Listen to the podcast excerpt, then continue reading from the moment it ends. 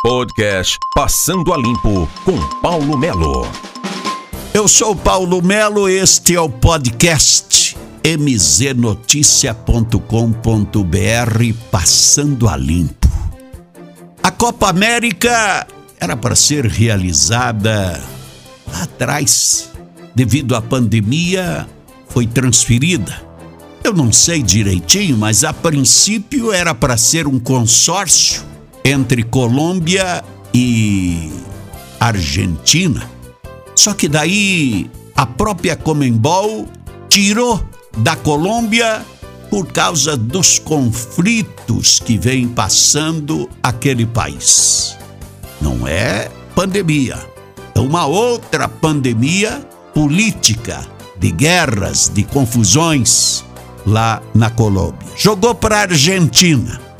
Consultado o ministro da Saúde da Argentina, declarou: não temos condições, porque o país realmente está numa situação difícil. Então passa para o Brasil. Algumas exigências, algumas questões. Vamos colocar no Brasil a realização. Por quê? O Brasil realizou a última Copa América. O Brasil teve Copa do Mundo, tem estrutura e poderia fazer. Tanto é que a Comebol liberou vacinas para todos os que forem participar do processo. A Comebol liberou. Agora existe o conflito político que nós vivemos no Brasil nos dias de hoje. Vários estados já levantaram a bandeira: aqui eu não quero jogo. Aqui eu também não quero, aqui eu também não quero. Vamos ver as próximas horas. As próximas horas que chamam a atenção em todos os sentidos.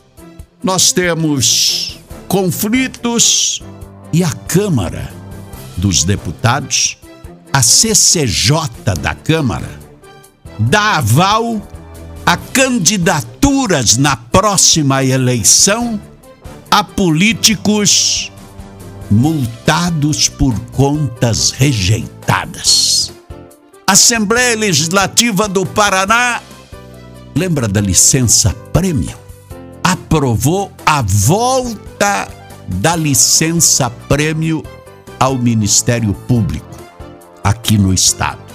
Vamos ver como é que fica. O Enem está definido para 21 e 28 de novembro. Nas últimas horas, mais um capítulo da família Boca Aberta em Londrina. Em Pinhais, Polícia Federal fez uma operação nas últimas horas para buscar provas e levar para depoimento um vereador de Pinhais aqui na região metropolitana que só comprovados tem 51 atestados de residência na transferência de eleitores de outras cidades para a cidade de Pinhais. Vamos aguardar para ver como é que fica.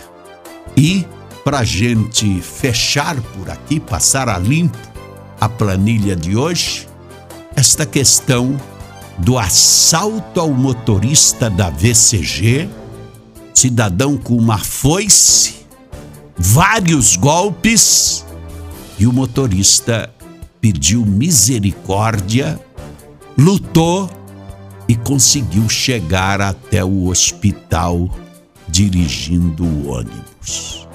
Parabéns ao motorista.